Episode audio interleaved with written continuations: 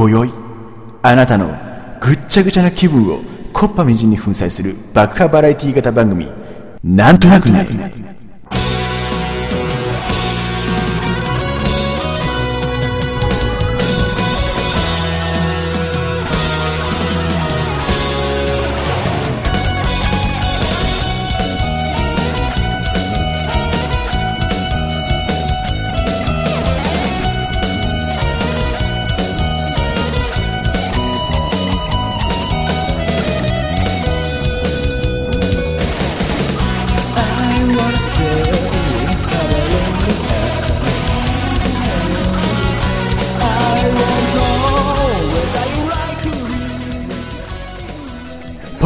ポポポポポポポポポポポポポポポポポポドキャスはい、始まりました。えー、なんとなくね、第8回、お送りしてますのは、木更津の理論派グルメを渡辺がお送りいたします。あー、どうも、ありがとうございます。いやいやいや、いや、いや、それにしても乗らないね。いや、乗らない。もう第7回、前回同様全く乗れません。えー、ということでね、かなり無理やりテンションを上げていってるんですけども、まあテンションを上げた結果ね、えー、冒頭のなんかポッポポッポポポ言ってるのがね、えー、無理やり感がかなり出てますけども、えー、なんかね、ポッドキャストの歌をちょっと作ってみたんだけどねって。まあ、あの、知ってる人はね、パクリだっていうのはよくわかってると思うんですけども、うーん、あ、どこ行っちゃったんだろうね、あの、あの先輩は。うん。まあ、これ、今度俺がじゃあ、あの、このポッドキャストの歌をね、広めていこうと思ってるんで、えー、渡辺先輩と呼んでみればいいかな。うん。はい、まあ、最近出てないんでいいでしょううん、よししましょうはい、えー、っとね、あれだね、乗らないね。乗らないね、ほんと乗らないね。いや、それにしてもね、あの、木更津とかね、もう良くないみたいなね。もういいんじゃねみたいな。もう、もう言うのやめようかなと思ってます。もう、なんか、木更津ってどこだよっていう人もかなりいるだろうし、えー、木更津知ってるな知ってるで、なんか、あまりにこう、近所さんっていうか、なんか、木更津の渡辺って言ったらなんか、えこれなんか声聞いたことあるんじゃねえのみたいな。おあいつじゃねえのみたいな。そういうのも嫌だしね、なんかね、うん、ちょっとやめようかなと思ってね、今度ね。うん。今度ちょっと、千葉にしようかな。うん。千葉っていうのもちょっとまた限定的だからね。しかも名前がよくあれだから、まあ知れてないと思うから、千葉もやめて、じゃあもう、大きな意味でもう関東、関東にしようかな。関東の渡辺さん。もうどこ、どこかわかんないよ、もうはっきりね。関東の渡辺さんね。もう関東は広い。うん。関東は広いからもうどこだかわからない。もうあまりにちょっとあやふやすぎるっていう感じのね。ああ、本当に。じゃあ関東やめよう。関東やめて、じゃ日本の渡辺さんにしよう。日本の渡辺さん。これあの、グローバル化になってるからね、最近ね。あの、まあ、このポッドキャストの、えー、海外でも、まあ、ね、あの、インターネットで聞けるラジオなんで、まあ、海外でも聞けるということですからね。あの、日本の渡辺さんっていう風に言っとけば間違いないでしょう。ん。あ、日本人だなって、日本人の人なんだな、つって。これだけ広く取っとけばね。なんか、まあ日本って言えばほらわかるからね。世界でもジャパンって言えば通用するから。うん、あの職人の、腕のいい職人のたくさんいる国だね。アニメや漫画のすごくいい国だねって。あの、そういうことで、えー、名前も通ってるだろうしね。それがいいんじゃないかと、と思いまして。それでいこうかなと思ってます。はい。もうやへくそな感じがしないでもないですけども。えー、あとなんかあれね、理論派グルメ王っていうのはもういいね、もうね。もう何年前だよって話だよ、もうね。もうそれもまあ前回、まあ第7回の方でね、まあ自分で自己紹介しておきながら、やめようかなって。うん、もう封印しようかなって。もう第7回も消しちゃおうかなみたいなね。もう、ついでにこの第8回も消しちゃってね。もう永久にその理論派グルメ王っていうのを、あの、聞けないようにしてやると。えー、そういうふうに思ってる渡辺でございます。はい。えー、というわけで、あの、かなり投げやりな感じで始まった感がなきにしもあらずなんですけども、あのね、特にね、話すことがないっていうか、まあ、話すことがないわけじゃないんだけどね、なかなかね、うん、楽しく話せる自信がないという、え、ちょっと自信喪失してるわけなんですけどね、あのー、最近ね、あのー、ほら、夏近くになって、まあ、えー、気温も上がってきましたよね。うん。まあでも、今ほら、梅雨近くなってきたからね、結構雨も降ってきてね、えー、気温の方もそんなに上がらないので、まあちょっとジメジメしてるけどね、まあ比較的ま暑くはないんでね、あの、過ごしやすいとは思うんですが、こう、日本全体がね、あの、28度設定、エアコンを28度設定にするっていう、なんか、風潮になってるじゃないですか。あなんかね、あの、28度からなんか下げたらダメだよみたいな。なんかそんな感じになってますよね。なんかね、28度から下げたら、あの、吊るし上げちゃうよみたいな。ねなんかちょっと魔女狩りっぽくなってるわけなんですけどね。うん、あのね、俺は、あえてね、あの28度エアコンの設定、僕はノーと言いたい。うん、あれは良くない。うん、まあ僕がね、僕自身がとても暑がり、そして、アンド寒がりと。えー、暑がりいた、寒がりいた、寂しがりいたなんでね。えー、まあそういうことで、まあ、自分本位じゃないですよ。うん。それは自分本位ということじゃなくてね。えー、あれですよ。まあ僕なんかはね、ほら、まだ、あの、結結構まあ部類にしてはね、まだ若い方というか、えー、人生の、あの、なんか終焉に向かってるわけじゃないんで、まだね。まだ人生の終焉には行ってないんで、まだ、こう、どちらかというと、まあ、中間ぐらいというか、中間ぐらいにも来ちゃったんだよね。もう考えてみるとね、もう年がね。うん、なんかね、若い時にはね、あの、人生の半分までな、まだ長えなって、あの、18とかさ、20ぐらいの時にはね、人生の半分まだ来てねえよ、つって、どんだけ暮らせば人生の半分に行くんだよ、みたいな考えてたんだけど、結構ね、早く来るもんですよ。うん。たら来たらね、もうとんでもなく時間が早くなりますからね、このあのこのこのぐらいの年になってくるとね。うんえー、というわけでね、そう、あのー、まあ僕なんかいいけどね、あのー、結構、やっぱり体調を崩される方とか、えー、いらっしゃるんじゃないかなと思いましてね。うん、いると思うよ、あの熱射病っていうの ?28 度っつったらさ、暑いよ、本当に。28度じゃもう服も着てらんないよね、本当ね。うん、もうなんか、あれじゃないの、服着るなっていう、いっそのこと服着るなっていう法律でも作っちゃった方がいいんじゃないの？もうクールビズとかじゃなくて、もう法律で決めちゃってさ、クールビズなんつったってあって、あの、うちの会社もそうなんだけど、ね、あの、クールビズとか言ったってやってやらないんだから。うん、もうなんか営業の方たちはね、特にかわいそうですよね。あの、ほら、外回りするんでね、会社に、えー、顔を出す手前ですね、えー、クールビズというわけにはいかず、うーん、本当にね、ちょっとむごいような感じなんですけどもね。だからもう法律でね、もう葉っぱ1枚あればいいっていう感じにしちゃえばいいんじゃないかな、みたいなね。うん。もう葉っぱ1枚で。無理だね。うん。なきゃないね。んなことできるわけない。はい。というわけで、口頭向けの話だったんですけども。えーとね、それでね、あの、まあ、とてもね、僕は暑がりでね、今の、今のね、段階でね、ものすごくね、もうバテてます。あの、会社で。うん、もう暑いとね、とてもやる気が出ないというか、もう体がだるくなっちゃってね、体が動かなくなっちゃうんだよね。あの、車のオーバーヒートみたいな感じと一緒にね。うん、だもう全然ね、もう頭が働かないし、もう腕も動かないし、もう体中がだるいの。ほんと、ほんと私体中がだるいの。そんな感じなんです。うん、だからね、もうここは早く手を打たなきゃいけないと思いましてね、俺はね、あの、まず扇風機。そう、あの扇風機をね、あの、つけて風を回すんだったら、エアコンの温度をね、下げられる、あ、下げられるじゃない、上げられる？うん、温度設定を上げられるんですけども、やっぱり風なしでね、28度ってのはきついんですよ、これ。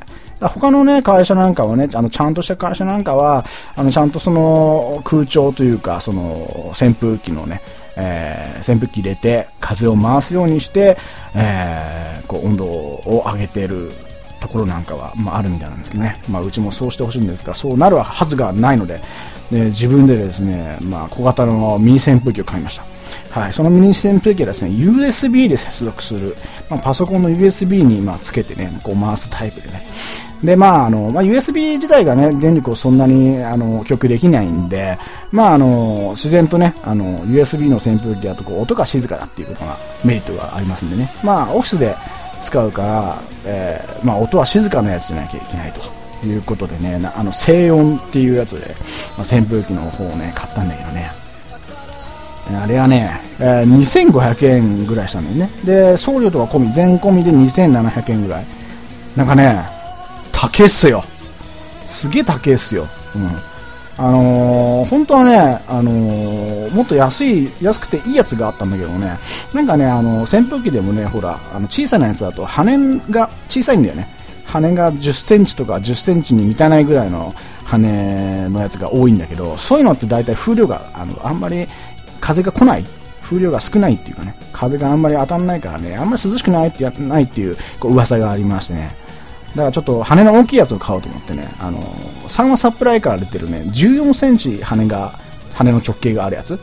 うん。で、あの、デザインが超レトロ、レトロ調でね、あの、こう、メタリックな感じの、まあ、レトロ調の感じのね、こう、いい感じのね、扇風機があったんだけどね、それがね、やっぱり、とても人気商品でして、えー、もう、品切れね、次の入荷するのが7月の下旬だっていう話だからね、待ってやれるかバカ野郎と。もう、7月使わないでどうすんだって。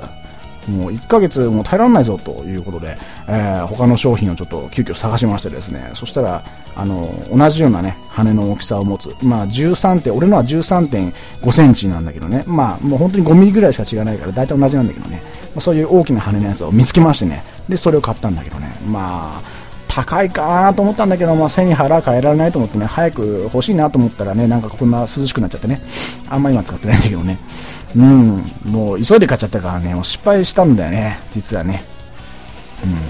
うん。あの、その、まあ、扇風機が来てさ、開けてみて、まあ、設置してみたんだけど、とてもチャチいのよ、その作りったら。もう、2700円なんてとんでもない、本当に。もうぼったくにもいいとこ、本当に。もう、プラスチックはヘナチョコだしさ、なんか、もうなんか、1000円もしねえんじゃねえかなっていうぐらいのね。あれだよ、動力部は普通のこう、文房具屋で売ってるようなモーターみたいなさ、あの、小学生の時に使ってたこう、ね、工作で使ったようなモーター、ね、電池で走る車みたいな、あれに使ってるモーターみたいなさ、ね、そういうのでもあってるしさ、まあ、風は、あのー強いくはないんだよね。あの、暑い時にね、それ回してみたらね、全然もうこれじゃダメだって思うぐらいだからね。風もそんな強くないんじゃないかな。うん。でね、一応ね、あの、そこ、それにはね、あの、他の機能がついててね、なんとね、ボイス機能っていうのがついてるね。要は音声認識で電源のオンオフができるってやつなんだけど、それがね、動けとかね、電源オンとかね、そんな、あの、最先端じゃないね。うん。あのでどうやって電源オンするかっていうと手を叩くか、えー、あとは机をこうコンコンってやるか。要はそういうパンパンとかコンコンとかそういう音に反応するらしくてですね。あとはねあの音のねその拾う範囲もねすごく狭いみたいな感じなんだよね。だからあのー、結構離れたところで電源をオンオフしようと思ってこうパンパンってこう手叩いても音をね、拾わないっていうか、認識しないっていう、ずっとこう手叩いてても全然こう、反応してくれない、動いてくれないっていう、ね、そういうやつなんですよ、こいつは本当に。ろくでもないやつだよね、本当出来の悪い子でね。うん。結局ね、あのー、すごく近づいてやらないといけないっていう。結局、あの、手伸ばして電源をオンオフした方が早いっていうね。えそういう機能です。うん。なんでついてんだろう、これ。これ、これなんでこんな機能つけたんだろうね。これ制作者の意図がわからない、これ。とりあえずなんか、こういうのつけときゃいいんじゃねみたいな。こういう機能つけときゃすごい売れんじゃねみたいな風に、ね、なんかそうやって思ったのかな。なんかすげえこれ音声で電源オフできるよ、みたいな。そんな風に思うやつもまあいないと思うけどね。ああ、もう買ってる俺が言っちゃいけないね、これね。買ってる俺がこんなこと言っちゃいけないよ。うん。買ってんじゃんみたいなね。突っ込まれそうなんでね、ちょっとやめときましょう。うん、あとはね、あの、もう一個ね、機能がついてましてね。あの、扇風機のね、ど真ん中にね、なんと、アロマオイルを染み込ませたスポンジみたいなのをこう入れるとこがあってね。それを装着すると、えー、風とともにアロマの香りを感じられると。どうですか、お客さん。これ、買いでしょう。ね。まあ、別に俺はそれが目的で今買ったわけじゃないんだけどね。ねえ、もう癒される癒される、本当に。アロマの香りでリラクゼーション。最高だね、これね。うん。まあ、使ってないけどね、もちろんね。うん。使わないよね。うん。どうなんだろうね。うん。まあ、アロマオイル自体ね、まあ、調べてみたんだけど、結構するんだよね。まあ、そんな金額出してアロマオイル買って、なんか、やろうとは、まあ、思わないしね。まあ、トイレの芳香剤かなんか染み込ませてやってみてもいいんだろうけど、まあ、トイレの匂いになるだろうしね。うん。まあ、使わないね、これね。うん、まあ、これ聞いてね、おお、すごいじゃないですかって、おおそれ欲しいよっていう方はね、ぜひ、えー、インターネットで調べてみると出てくるんじゃないかなと思いますね。まあね、メーカー名もね、全く知らねえメーカーだからね、うん、無名なメーカーだからね。もうなんかあれじゃないの？あの、なんか個人宅で作ってんじゃねえの？あれ。部品買ってきて。個人宅でこう、組み立ててんじゃない？のなんかおっちゃんがね。うん。まあそんな感じのね、商品ですよ。あとはね、あのー、まあ、そのね、扇風機だけだとね、すごく心もとないんでね、もう一つの心強い味方を僕は手に入れようと思いましてね、その名もね、えー、クールコンフォートタオルというタオルですね。これね、あの、昨年かなんかにね、テレビでやっててね、まあ、俺買いたいなと思ってたんだけどね、えー、これ何かって、まあ、知ってる人もいると思うんだけどね、これ知らない人に今説明しますと、えー、まあ、ただ、一見見るとただのこうタオルにしか見えないんだけど、そのタオルをね、水に濡らして絞って、そしてパーンと広げる勢いよく。そうするとね、あの、なんか振動によってね、えー、その水がね、こう、気化する、気化で合ってんのかな？うん、要は蒸発するというかね、そ、その時にこう、冷えるらしいんだよね。その原理を利用して、えー、体を冷やすようにできているタオルと。いうことでね、それをね、首のところにこうマフラーみたいに巻くと、首のあたりを冷やすと一番効果的だっていうことでですね、まあ、そういうタオルですよ。うん。でね、俺もね、まあ、それ買ってみてね、まあ、あのー、そのタオルもね、いろいろ種類があるらしくてね、あのー、元祖はね、某 USA 国で作られてる、まあ、CCT、えー、クールコンフォートテクノロジーっていう、まあ、商品なんですけどね、まあ、それはね、まあ、楽天とかね、そういうところでは売ってなくてね、あの、代理店さんが、あの、直販してるというか、えー、通販のみで扱ってるという。だからね、そこの、え代理店さんじゃないと買えないんですね。普通の楽天とかそういうところには売ってない。あの、普通の店にも売ってない。で、あの、楽天とかにもね、売ってることは売ってるんだけどね、まあ、それのね、パッチモン？うん、まがいもんというかパッチモンというかね、勝手になんか同じようなの作っちゃったりみたいなね、のがね、結構あるんだけどね。まあね、あの評価を見るとね、なんか冷え、冷えてる、冷えますとかね、えー、で、冷え、僕は冷えなかったとかね、いろいろ、まあ、二分されてるんでね、まあ、効果のほどはどうなんだろうかなと思って、やっぱね、元祖の方がね、かなりいいんじゃないかなと思って、俺は元祖を買ったんだけどね。まあ、その効果のほどはちょっと比べてないからわかんないけど、まあ、俺は冷えると思うよ。うん。結構なんか冷たい感じがするよ。うん。まあ、あの、普通のタオルをね、濡らして首に巻いたのと同じじゃねえかなっていう、まあ、ご指摘も、まあ、多々あったんですけど。まあ、それも試してないんでよくわかんないけど。いや、そんなわけない。そんなわけない。あのきっとね、冷たいはずですよね。あのね、まあ、結構時間もね、2時間とか3時間とかね、えー、長時間持つ。まあ、普通のタオルだったら多分そんなもたないだろうな。うん。普通のタオルだったらしかもぬるくなっちゃうだろうな。うん。クールコンフォートタオルはね、やっぱね、こう冷えるからね、気化して、こう、冷えるからね。ああね、こう、まあ、確かにずっと同じところやってるとね、ちょっとぬるくはなるからね、こうちょっとこうずらしてね。こうほら、あの、マフラーみたいにこう長いから、ご、なんか、なんだ ?60 センチなん、ん ?60 センチか70センチ？あぐらいあるからね、もうこう、いろんなとこ使い放題。うん、もう贅沢に使ってちょうだい。ということでね、えー、結構いいんじゃないかなと。そのね、あの、扇風機とクールコンフォートタオルで僕はこの夏を乗り切っていこうということで、えー、まあそういうお話でした。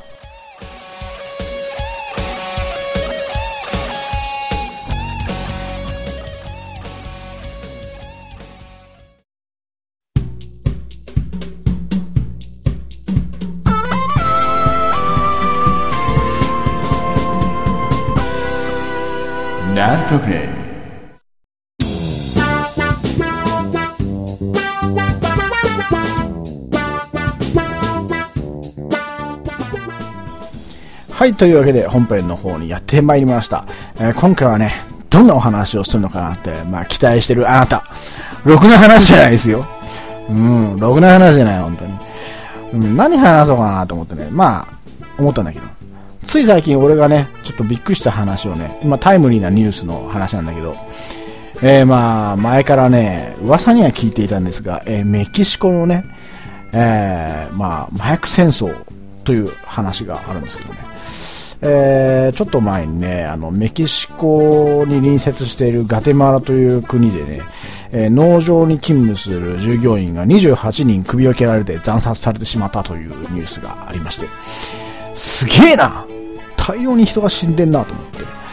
えー、で、つい最近もね、あの、なんかメキシコで銃撃戦が、麻薬組織同士の銃撃戦がありまして、その時も28人ぐらいの死体が、まあ、警察が駆けつけたら、えー、転がっていたということでね、もうね、ある事件、ある事件、死体が2桁が日常茶飯事みたいですよ。うん。まああの今メキシコはね、あの麻薬組織がものすごい幅を利かしてて、でまあ政府が、えー、麻薬組織撲滅に乗り出しまして、まあ完全に全面戦争ということでね、えー、麻薬戦争というものが、まあ、繰り広げられているということで、今までにね、3万8000人ぐらい、まあ、死者が出てるということなんでね、すっごいよね。3万8000人はね、死にすぎだよね。うん。とね、なんか、イメージ的にはね、そんな感じしないでしょ。うん。でもすごいらしいんだよね。あの、前なんかなんだろう、あの、あれ、アンビリバボーかなんかでやさんだけどね、そういう話をね。なんかあの、その麻薬組織のこう犯罪というかそういうものを暴こうという一人のジャーナリストがね、まあ女性の方なんだけどね、あの、いろいろとこう、麻薬組織の実態をこう暴いていったらね、まあ結局はね、殺されてしまったんですけどね、まああとね、警官とかもね、報復で殺されてしまってね、ものすごい恐怖に怯えてると。えー、そういう実態らしいですね。まあよくね、俺もわかんない、あの、行ったことないからね、あメキシコはさすがに行ったことない。というか俺、あの、海外自体行ったことない。だけど、えだからよくわからない。もうわからないんだけど、あ海を越えた向こうの国の話なんかさっぱりわからないんだけど、メキシコって言うと皆さんはどんなイメージがあるのかな？あの、メキシコって言うと陽気なラテン系っていうね、あの、イメージがあるよね。あんな、ね、髭生やしたドンタコスのおじいちゃんみたいなのがさ、なんか人を殺すっていうかまあ、ライフルとか持っちゃってなんかすっげえ撃ちまくってるっていうイメージがないんだよね、なんかね。陽気なラテン系は人殺ししねえんじゃねえかな、みたいな。まあ勝手に俺思っちゃってんだけど。なんか合わないよね、なんかね。実は怖かったみたいな。実はメキシコ人怖いみたいな。メキシカン怖いっすね。うん。なんかイメージ的にはね、メキシコって言うと、まあコーヒーもあるんだけどね。えー、サボテン？うん。あとは、あのなんだ、ドンタコスのおじさんみたいな。あの、頭に被ってるでっけえ帽子みたいなね。あとはあれだな。ルチャリブレだっけ？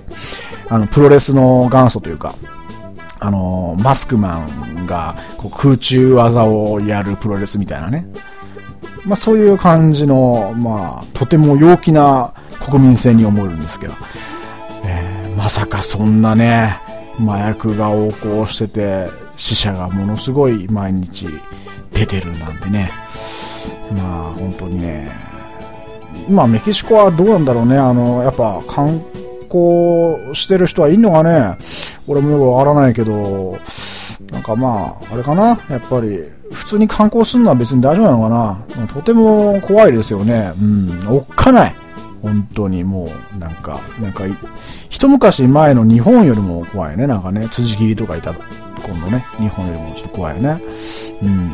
まあ実際ね、どんだけ怖いのかっていうのをね、じゃあちょっと、あの、知りたいんでね、まあうちのね、まあうちのっていうのもちょっとおかしいけど、ヤギオとね、ヤギオの彼女をね、ちょっと実際にメキシコに行かしてみまして、えー、どんだけ怖いのかをちょっとね、あの、例をちょっと出してみたいなと、えー、レポートしてみたいなと思います。では、行ってもらいましょう。あ、あのさ、今度さ、あの、旅行行かね？あの、もうすぐほら、夏だしさ、旅行いいと思うんだよね。うん。え、なに、ヤギよ。どうしたの？一体。どういった風の吹き回し今まで旅行なんて行ったことないじゃないの？いや、あの旅行行きてえなってさ、うん。あの、たまにはね、あの、お前を旅行に連れてってやりてえなって思ってるわけだよ、俺も。うん。でさ、どこ行きたい？うん、そうね、私ね、うん。どうしようかな。どこがいいかな。今まで、あんまり出かけたことないもんね。うん。出かけた記憶がないもんね。今まで、大体ココスだよね。うん。大体ガストとかココスだよね。行ってね。うん。あとは、マックうん、マックよく連れてまたね、マックね。うん、マックばっかり来た時があったね。うん、あの時はさすがに私も体重ちょっと増えちゃった。うん。本当にあの時はマックちょっと勘弁とか思った時もあったんだけど、いや、あの、わかったわかった。あの、わ、悪かったよ。うん。あの、だからさ、とりあえず、さ、どこ行きたいかなと思って。俺さ、海外なんか。あのー、そうね、あの、熱海とかいいんじゃないかなって私思うのね。うん。熱海。うん。熱海確かにいいよね。熱海いいよ。俺もいいと思うよ。うん。熱海俺好きだからね。アイラブ熱海だからね。うん熱海は、ほら、ね、捜査官もいるだろうしね。うん。いろいろ謎も多いだろうしね。かわかんないんだけど、うん、私熱海とか、あと、そうだな、伊豆とかがいいかなと思うんだけどね。どうかな、熱海あたりで。いや、まあ、うん。あっちもいいよね。うんいろいろあるからね。うん。でもさ、ほら、あのー俺さ、海外がいいんじゃないかなって思うんだよね。ほら、普段行かないしさ、もう海外に、海外行ったことないべお前。うん、行ったことないけどね。うん、海外でも、これ海外ってなんか、なんかね、私国内の方が好きなのね。うん。国内、国内もまだろくに行ったことないのに、海外に行くっていうのはちょっと順番違うと思うの。いや、まあ、あの、順番とかはさ、あの、別に関係ないじゃん。うん、あの、これ行きたきゃさ、海外行きゃいいんですさ。人間、生きてるうちにさ、やっぱり海外は一度行きたいじゃん。うん。海外どこが行きたい？うん、海外で言うとさ、どこが行きたい？だから、私ね、うん、あの、海外よりも、あの、国内がいいの。で、あの、熱海か、あと、そうね、鎌倉もいいな。鎌倉もいいし、あと、山梨もいいし、うん、あと箱根はね、うん、箱根行きたいな、私。箱根芸術の森美術館で、なんかダイビングしたいな。うん、あの、なんかすごい、彫刻の上からダイビングをしてみたいな。いや、でもね、ダイビングしたらお前あれだよ、怪我しちゃうよ。うん。いや、あのー、うん、それもいいと思うよ。うん、箱根ね。うん、でもほら、芸術の森なんていうのはさ、小学校の頃行ったべや。ああ。行ったべうん。だからさ、やっぱ海外にしようよ。っていうかさ、メキシコ行こうよ。メキシコ？なんでメキシコ？なんでメキシコ行かなきゃいけないの？まあ、いろいろ、ほら、海外だっていろいろあるのになんでメキシコに行くの？いやー、な、なんていうのかな。うん、あの俺、む前々からメキシコが行きたいと思ってたのね。うん。ほら、お前だってさ、前メキシコ行きてえって言ってたじゃん、寝言で。私、寝言でそんなこと言ってたね。ね、全然、それ分からないじゃん、私。私、寝言とか言われたって全然分からない。あ、言ってたよ。うん。メキシコすげえドンタコスっつって言ってた。うん。ドンタコスったらドンタコス。ドンタコスったらドンタコスってすげえ言ってた。寝言で。うん。行きたいってことだべ、それ。いや、うん、それもう全然記憶にないっていうか、私寝言だから、まあ自分ではわかんないんだけど、メキシコってちょっと違うと思うのよね。私行きたいの今韓国とかさ、あの、なんか、焼肉とか食べたり、なんかすごいなんかやつめないみたいな、なんかすごい気持ち悪い生き物をぶつ切りにして食べたり、なんかエステとか行ったり、なんか、あの、整形したりとか、そういうのがいいと思うのね、私。いや、まあ確かに、まあ韓国は整形ね、すごい、まあ、世界で一番多いって言うけども、うん、あの、まあ、そういうのは置いといてさ、いや、あの、アジアよりもさ、やっぱ、今、あれだよね、メキシコだよ。メキシコ暑いよ、本当に。えー、でも私やだなどうせだったらやっぱ韓国とかっていうかやっぱり箱根行きたいし芸術の森行きたいしいや、でも、芸術の部屋、でも、おいどんだけ、どんだけあれなんだよ、やりやりとりすんだよ、本当に。長えよ、おい。時間来ちゃうよ、もう、本当に。いい加減行けよ、本当に。毎回これじゃねえか、本当なんで進まねえんだよ、本当もう。これじゃね、困っちゃうよね、本当困っちゃいますね、本当のこれ。あの、時間ないしね、進まないからね、しょうがないから、もうあの、行くっていう手にしよう。うん。行くっていう手で進めていこう。ではどうぞ。いやー着いたメキシコねえアギオやっと着いたねおー、やっと着いたな本当に飛行機の中も長かったもんな。いやー、それにしても、あれだな。うん、メキシコだな。そうねメキシコよねうんうんなんかあのうまくこういう時ってやっぱりすごくいろいろこう似た感じをね表現しないといけないと思うんだけどなんかちょっと今回うまく言えないわね。うん。まあ、あの、メキシコよね。うん。なんかか、下手に発言できないっていうか、まあ、空は青いわね。うん。そうだな。うん。なんか、ちょっと下手に、俺も下手に、ちょっとなんか発言できないな。まあ、とりあえず、見た感じ、あれだな。あの、砂漠みたいなところが奥にあって、サボテンが生えてんな。うん。やっぱサボテンはあるな。メキシコだな、やっぱほら。そうね。うん、メキシコだよね、やっぱね。うん。あ、ほらほら、見て。見てあげよ、ほら。ドンタコスって、ドンタコスってやってる。ドンタコ、う、嬉しい。楽しい。カリッとサクッと、美味しいスコーンってやってね。うん。やっぱりこう、メキシコはね、うん、やっぱりね、おじちゃんいるしね。そうだな、うん、やっぱメキシコだな。うん。なんかすごい、空気もすごいメキシコっていう感じがする。うん、メキシカン。空気がメキシカン。そうよね。うん、空気がすごくメキシカンよね。うん。じゃあ、とりあえず、どうするやぎよ？あとりあえずさ、あのー、まあ、アイクソーあのー、私ね、ホテル行きたいんだよね、まず。あ、まあ、ホテル、ホテル？あ、荷物置きたいってことかな。うん。じゃあ、とりあえずホテル行こうか。うん。じゃあ、タクシーでちょっとホテルまで行こうか。えー、二人はまずね、えー、タクシーでホテルに向かいました。やっと着いたね、アギオ。疲れた。ほんと疲れた。もう休みたい。もう足棒になってる。足がすごく、なんか足むくんでる。あ、私もともとむくんでるんだ、これ。ね。もともとちょっと太いんだね。もうそんなこと言わないで、アギオもう。いや別に俺言ってねえけどさ。うん、あのー、ちょっとさ、あのね、一応ちょっと目的があってさ、メキシコに来たのはさ、ちょっと外出たいんだけど、あんま休んでる暇ないんだけどさ。もうやれやぎよ、もうちょっと休もうよ。っていうかさ、私あの、PSP 持ってきたんだよね。うん。PSP ちょっとやるから。いや、あの、そう、PSP やってる時間っていうのはちょっとあんまないんだよね。ちょっと、俺もやりたいことがあってさ、一応確かめたいことがあってちょっと来たんだけど、うん。全然それじゃさ、あのー、確かめらんないじゃん、なんか。え、何を確かめるっていうの？ヤギを。何をしに来たの？あなた。あなた。あなたなんか隠してるでしょ、なんか。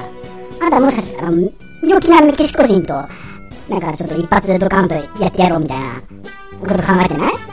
いや、別になんか、何をあれなの？それ、な、変なこと言ってるけどさ、そういうのじゃなくて、とりあえず、あの、ちょっとメキシコ、せっかく来たんだから、ちょっと、歩いてみようと思ってさ、いろんなところをね。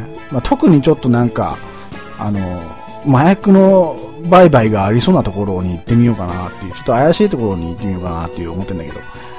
でそんな麻薬のところに行こうってどういうことなの？って、私 PSP やるから、PSP そのために持ってきたんだから、私 PSP やる。いや、あの、ちょっとあのー、すいません、あの、か、彼女さん？あのー、ちょっと、それじゃお話にならない。もう PSP、あ、すごい、もう PSP 最高、やっぱりソニー最高、もう、そもう、やっぱりいいね。やっぱゲームはね、ゲーム最高だよね、もうね。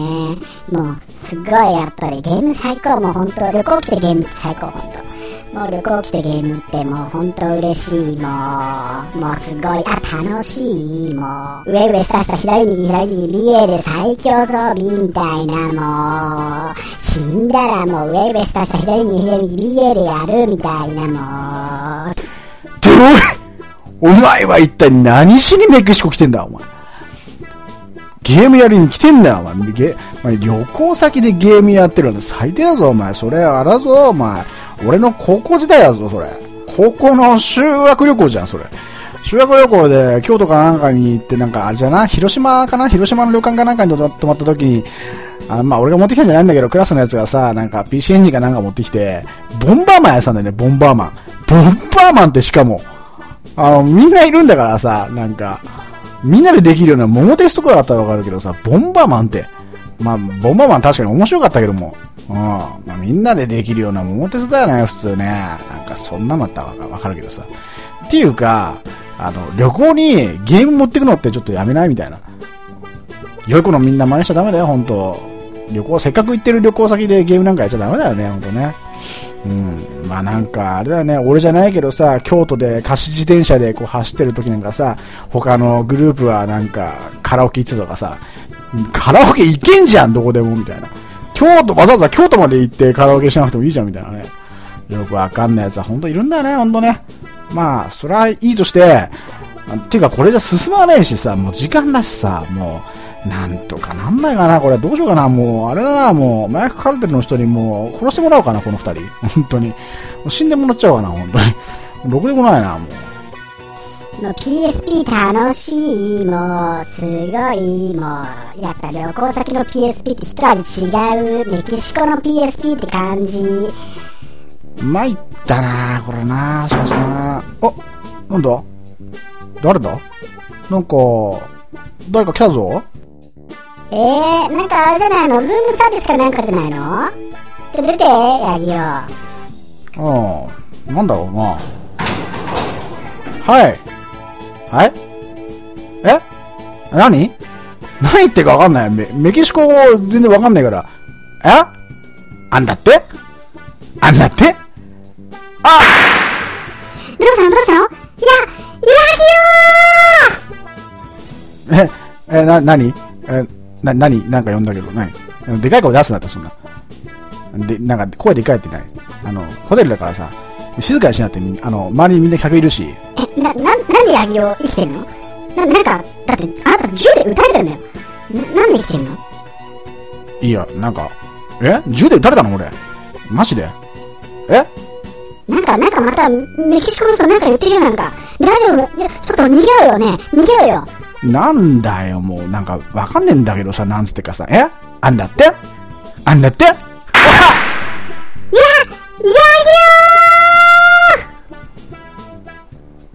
じゃあなんだって？聞こえてるってだから、そんな声でかくしなくてもさ、すぐ近くにいんだから、聞こえて、耳が痛いよ、すごい。周り、まあ、周りにね、あの、止まってる人いるんだから、ちょっともっと声小さくしろって。なんでそんな慌ててんだよ、え銃で撃たれてるって、だからわかんねえって、だから別に痛くねえもん。なんだって、なんか、なんなんだこのメキシコ人、本当に。僕わかんない、本当に。え？あんだって？あんだって？あ激アツ！ね、パチンコだったらね、もう3回これ繰り返してるからね、もう3回疑似連が来たら、もう多分赤になってね、これ激アツだからもう。熱いからかなり。当たっちゃうよ、これ。ておい？何度繰り返してんだっつうの、本当に。終わんないじゃん、これじゃもう時間ないっつうのにさ、もういつもこれだ、この二人。この二人にさ、なんかやらせるともう同じこと繰り返すわ。先に進まないわ。ほんとダメだね。ヤギを。あの、また出したのちょっと間違いだったかな、これな。うん。まあ、まあメキシコはね、まあちょっと、陽気なドンタコスがいる。まあいい国だよ。うん。まあちょっと麻薬組織が怖いかもしれないけどね。うん。どうかな？この怖さっていうか、おっかなさ、伝わったかな？伝わんない？うん。伝わんないよね。伝わるわけないよね。まあ、メキシコはいいとこですよ。うん。いいとこだ。もうそんなね、おっかないっていう国じゃないと思うんでね。えー、ぜひ旅行に 行ってください。はい。まあ、こんなこと言うのもおかしいんだけどね。では、えー、エンディングの方へ行きます。レッツゴーゴ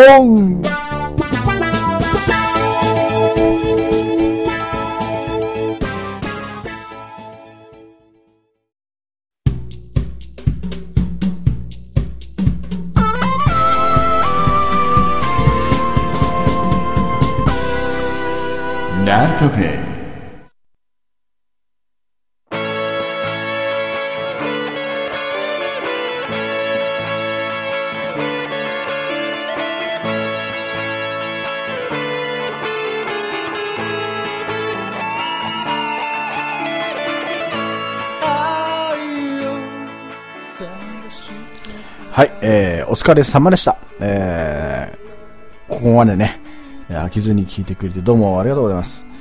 えー、今日はね、今日はね、というか今回はね、かなりちょっと、まあ、長くなりそうな予感なんで、まあ、ちょっと巻きでいきたいなと思うんですけどもね。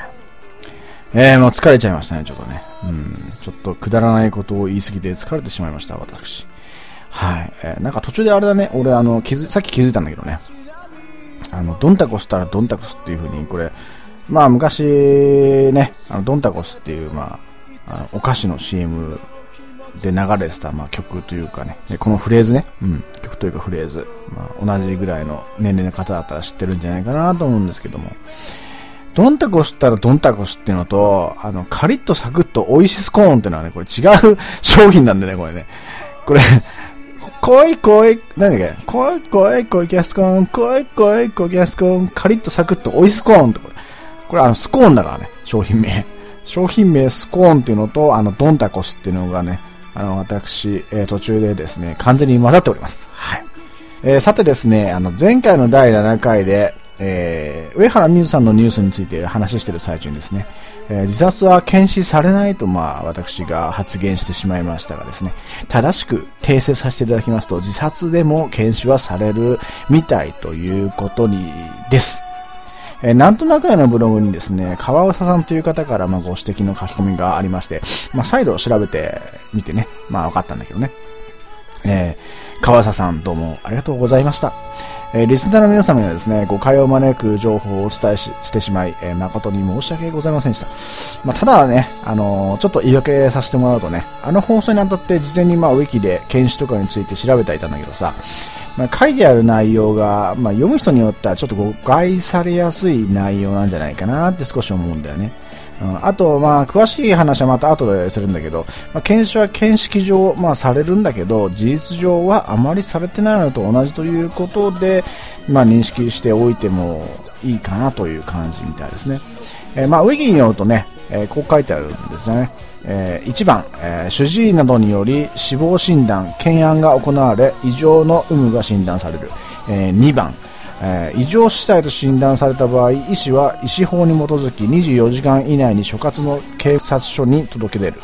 3番、えー、犯罪に起因しないものでないことが明らかである場合は、警察官により死体検部、えー、かっこ死体取扱規則が行われる。それ以外の場合は検視が行われると。えー、こうなってます。これ見るとさ、犯罪が起因の異常死体はま検視するんだけど、それ以外の場合は検視されないってこう読み取れませんかね。えー、でもね、この異常死体、なこの異常死体というのはまあ変死とも言うんだけども、この変死についてのま定義がね、俺の認識とは違ってたみたいなんだよね。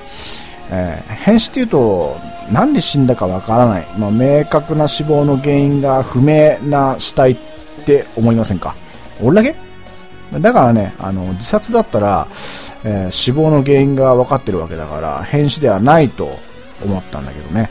えー、ここがどうやら違ったみたいで、えー、変死についての法的定義はないけど、え医学的見地から言うと、変死、異常死体っていうのは、老衰などによる自然死、え病死以外の死因を言うらしいんです。えだからね、自殺についても変死、異常死体扱いになるから、検視はするとまあそういうことらしいです。えー、まあね、あと、本当の、本当にまあ、俺の言いたかったことは、検視がされないから本当の死因が他殺でもわからないじゃないかってことでなくて、えー、司法解剖を行って詳しい本当の死因を解明しないと自殺に見せかけた殺人だったっていう場合でもそれがわからないってことが言いたかったんだよね。うん、そう。まあ、ここら辺さ、えー、きちっとまあ理解してる人もそう多くないと思うんだけど、まあ、検視と司法解剖の厳密な違い、えー、どっちがどこまでやるのかってことを明確にま理解しなかったから、えー、ごちゃごちゃになって間違った発言になってしまったんですね。うん。まあ、つまりはね、言いたかったのは、解剖してきちっと死因を究明しないと自殺か他殺かわかんねえだろって言いたかったのよ。えー、検視はね、体に傷つけちゃいけないのに、検視の最後に遺体を縫うとか、解剖作業まで含まれてると思ってる人もいるしね。えー、まあ、話にしか聞かないから、なかなか難しいですよね、こういうのはね。うん。なかなか、あのー、話だけでこう聞いてもね、なんだか見えてこないところも多々あるんじゃないかなと。難しいですね。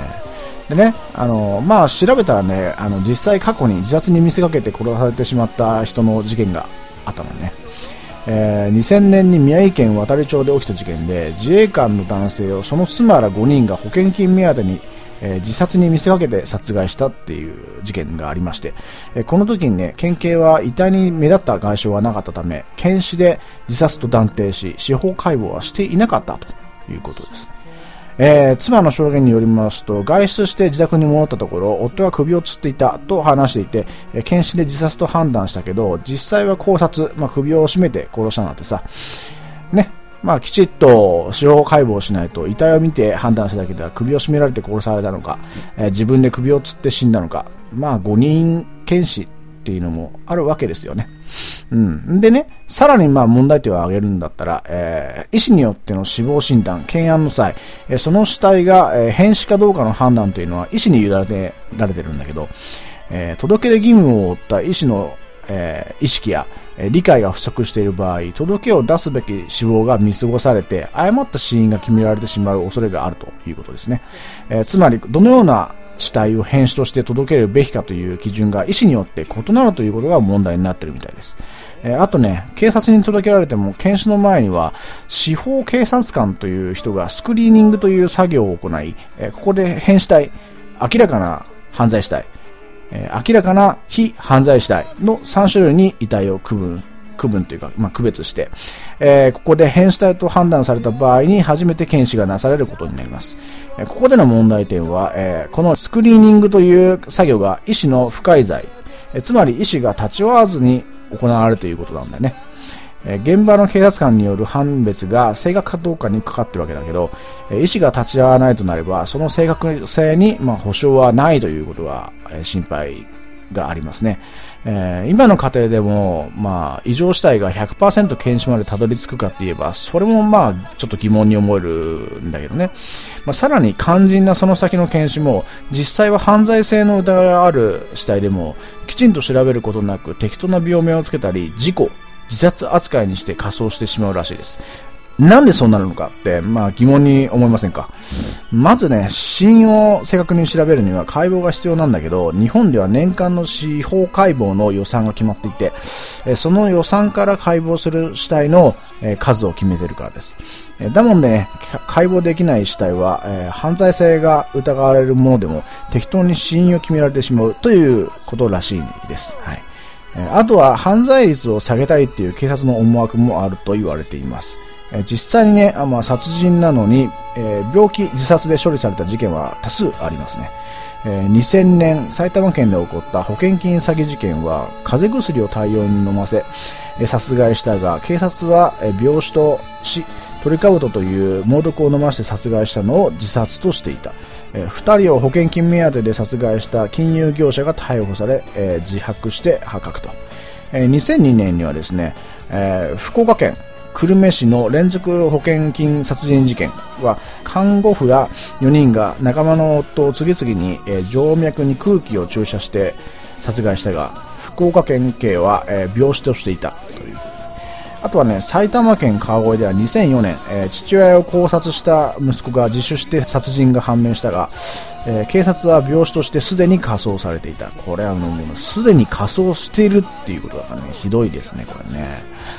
名乗り出なかったらもう捕まらない感じじゃないですか、これが。まあ、自首したからよかったものね。うん、あとは、え、2004年に福岡市の歓楽街中洲のバーのママが、え、元夫を刺殺したが、県警は自殺とし、前の夫を水死させたけど、え、警察では事故死として処理していた。え、恐喝容疑で逮捕され、殺人を自白したために発覚した。あとは宮崎県、え、南郷っていうのかな？南郷では2005年に、え、保険金殺人事件があった宮崎県警は2001年に転落事故としていた男性の元の、えー、妻が保険金目当てで推死させたことが発覚。あとは2006年の4月から5月、えー、秋田秋田連続児童殺害事件。えー、秋田県警、情報、まあ、分析すべて後手後手に回っていて、えー、彩香ちゃんの水死体発見から3ヶ月、えー、ようやく死の理由が母親の自供で殺害と判明した。え、秋田県警の捜査がもっとまともで、早く彩香ちゃんを他殺と見抜いていれば、えー、健吾君事件は防げたという批判が強まっていると。えー、これはまあ結構覚えてる方いるんじゃないですかね、この事件はね。うん。あのー、最初ね、誰がまあ犯人か全くわからないけど、まあ、他殺っていうこと自体も、まあ、最初は全然疑われてなかったということなんだけどね、まあ、この母親が自供したことによって、えー、分かったということですね。まあちょっと上げただけでもこれだけあるってことは、まあ、見つかってない殺人もたくさんありそうだよね。ちなみに2010年に読売新聞から発表された2009年の自殺者の解剖率はわずかに4%だって。あまりに少ないよね。警察庁によると自殺や事故死として処理後、えー、殺人事件などの被害者と判明した見逃しは1998年以降39件に上っているだってまあ別件逮捕で自白してなんてまあ判明すること自体もあれなケースだろうから実際はかなりねもっと多いんじゃないかなと思いますねまあ俺普段から疑問に思ってたんだけどさなんで捕まるのかって犯罪を犯す人が後を絶たないのかなって不思議に思ってたんだけどもしかしてさ、こういう現状を知ってるから捕まる方が少ないんじゃないのって思う人は結構いるんじゃないのかね。うん、まあ俺もこういう現状を改めて調べてみてね、なんか捕まる方が少ないのかなみたいな風に思えちゃう感じもするよね。うん。ということでね、まあ一応ね、検証はしてますけど、実際はしてないに等しいんじゃないかっていうことで、まあファイナルアンサーなんじゃないかな。はい。というわけで、これがまあ日本の検視というか司法解剖の現状ということです。えー、となんとか、早くなんとかしてほしいですね。うん。はい。というわけで、えー、かなりね、クソ真面目な内容をね、淡々と最後喋ってしまったんですけどもね、あのー、まあ、改めて聞くとね、私がね、あのー、昨日、まあ、朝方までこのポッドキャストをまあ収録しててね、え、結局まあ終わらないで、え、そのまま会社に行きまして、まあわずか2時間しか寝てないからね、ものすっごい眠くなりながらも会社で仕事して、で帰ってくる時も本当にまあ無事帰ってこれんのかなって感じだったんですけど、まあそれからね、こう収録してるもんで、もうろれつが回ってないですよね、これね。うん、なんか酔っ払いみたいな感じになってる、これ、ね。ひどい、これは。これはまたひどい。まあでもね、まあ、あの、本当はね、日曜ぐらいに配信とか言いつつも配信しなかったんで、えー、急がなければいけないということで、まあ、録音しております。はい、というわけで、えーとですね、なんとなくね、では皆様からのね、えー、コーナーへの応募、えー、またはね、感想とかのメールをお待ちしております。メールアドレスの方は、nanto、えー、nakune、なんとなくねですね。nan, tona, kune, アットマーク、gmail.com、え、こちらのメールアドレスまで、メールの方、どしどしお待ちしております。えー、あとはですね、えー、ブログの方で、えー、なんとなくねの、す、べ、ての番組を聞けるようになってますので、えー、こちらのブログの方もチェックしてください。えー、まあ、なんとなくねで検索すればね、やっとね、あの、1ページ目には出るようになりましたよ。うん。な、なんかね、くさんね、なんとなくねってこう出てくる。羅列してこう出てくるんだけど、内容がね、ポッドキャストっぽい内容が書いてるやつが、まあ、うちの番組ですんで。まあ、今はね、多分上から4つ目ぐらいに出るんじゃないかな。うん。まあ、あの、http、えー、コロンのスラッシュスラッシュの後にですね、nan1079 ne.caesar.net、えー、こちらのね、アドレスの方からもアクセス可能です。というわけで、えー、あとはですね、あの、このなんとなくの番組ではですね、私今一人でやってますけども、えー、3人ぐらいでですね、ポッドキャスト番番組をやりたい、えー、構想を考えておりまして、えー、その名もですね、えー空想科学研究、空想科学、言いにくい、非常に言いにくい、もう、言いにくい、空想科学研究所という番組をね、えー、やっていきたいと思います。えー、まあ、空想を科学するという、えー、まあ、3人組ぐらいでね、楽しくやれたらなと思う番組ですんで、えー、男女ともに応募していただけたら嬉しいです。というわけで、えー、第8回なんとなくね、これにてお開きお開きではまた来週、さよなら。な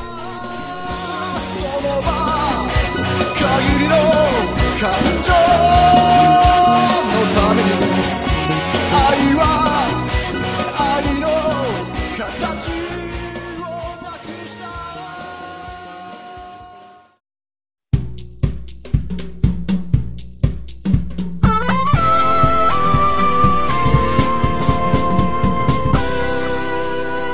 とくね